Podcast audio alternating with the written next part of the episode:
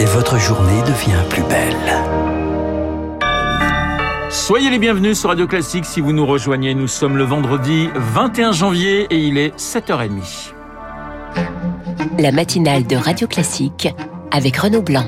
Et avec euh, Augustin Lefebvre pour le journal. Bonjour Augustin. Bonjour Renaud, bonjour à tous. À la une ce matin, face à face à Genève pour tenter d'apaiser les tensions entre la Russie et les Occidentaux. Le ministre des Affaires étrangères russe, Sergei Lavrov, a rendez-vous avec le secrétaire d'État américain Anthony Blinken.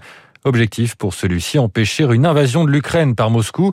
Marc Tédé, il y a comme un parfum de guerre froide dans cette rencontre. Les États-Unis et surtout leur président Joe Biden en sont persuadés. La Russie a déjà programmé une offensive en Ukraine. Moscou a d'ailleurs massé 100 000 soldats à la frontière. Hier, le chef de la diplomatie américaine, Anthony Blinken, est venu à Berlin rencontrer ses homologues européens.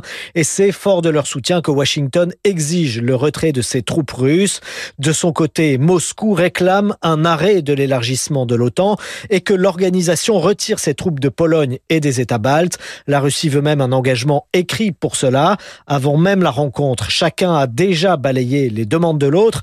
Les choses semblent donc mal engagées, mais selon certains observateurs, un accord à minima reste encore possible. Les États-Unis pourraient accepter en effet de ne pas déployer de missiles moyenne portée nouvelle génération en Europe. Marc Tédé. L'autre actualité ce matin, Augustin, c'est le calendrier de levée des restrictions annoncées hier soir par le Premier ministre Jean Castex. À partir du 2 février, les jauges seront abandonnées dans les lieux recevant du public. Plus de masques obligatoires à l'extérieur. Le télétravail ne sera pas non plus obligatoire. Il sera recommandé. Le 16 février, nous pourrons retourner en discothèque ou assister à un concert debout. On pourra boire debout dans les bars ou manger du popcorn au cinéma. Euh, si ces annonces ont été faites, c'est parce que le variant Omicron pèse moins que les précédents sur les services de réanimation, même si le nombre de cas est très élevé. Euh, pourtant, Pierre Collat, le Conseil scientifique a prévenu hier, hein, juste avant la conférence de presse, il faut rester vigilant. Oui, le Conseil le dit très clairement, la cinquième vague n'est pas terminée. Il est vrai qu'avec plus de 300 000 contaminations par jour en moyenne cette semaine et plus de 400 000 ces deux derniers jours, on ne peut pas dire que l'épidémie décroît. Le Conseil prévoit un retentissement sur le système de soins élevé jusqu'à la mi-mars. Mais depuis le début de la crise, le gouvernement a le regard rivé sur la situation à l'hôpital et les indicateurs s'améliorent un peu. Le nombre de personnes en réanimation reste élevé, 3842, mais il est en baisse depuis plusieurs jours. Ça s'explique par la diminution de la part du variant Delta qui entraîne plus de cas graves. Désormais, 96% des cas positifs sont des Omicron. Pour que la situation continue de s'améliorer, le Conseil scientifique estime qu'il faut poursuivre la stratégie actuelle des tests, continuer la vaccination et surveiller particulièrement les transmissions à l'école. Pierre Collat. Autre annonce de, Jean Castex, le passe vaccinal entrera en vigueur lundi s'il est validé par le Conseil constitutionnel. Décision attendue ce vendredi, l'objectif étant d'inciter à la vaccination. Ceux qui se décident pour une première dose avant le 15 février pourront l'obtenir avec certaines conditions. Pas de changement pour les 12-15 ans, le pass reste sanitaire. Des adolescents de 12 à 17 ans qui pourront faire leur dose de rappel à partir de lundi. Cette dose ne sera pas obligatoire. Vous écoutez Radio Classique, il est 7h33. Augustin Pierre Collal disait à l'instant, le nombre de cas est très élevé, mais certaines personnes qui pensent avoir le Covid ont parfois la surprise ces derniers jours de voir leur test de dépistage négatif. Et pourtant, ils ont de la fièvre, le nez qui coule, ils sont fatigués, tous les symptômes du Covid mais aussi de la grippe. On l'a un peu oublié. L'année dernière, elle n'avait quasiment pas circulé. Cette année, elle ajoute de la confusion dans les cabinets médicaux alors que les médecins sont confrontés à de nombreux patients inquiets.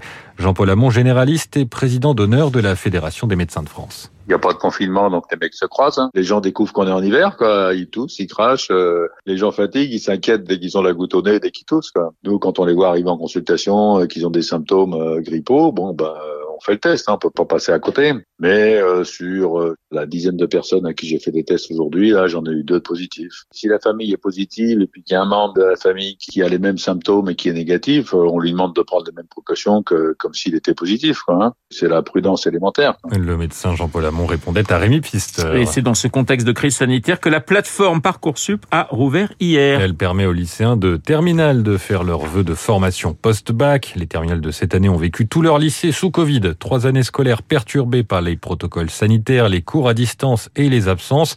Cette année, les règles dans les établissements pourraient être assouplies à la prochaine rentrée, le 7 mars. C'est une autre annonce de Jean Castex hier. Les épreuves de spécialité du bac prévues mi-mars vont sans doute être repoussées. Bref, formuler ses souhaits, c'est déjà un stress en temps normal, ça l'est encore plus en 2022.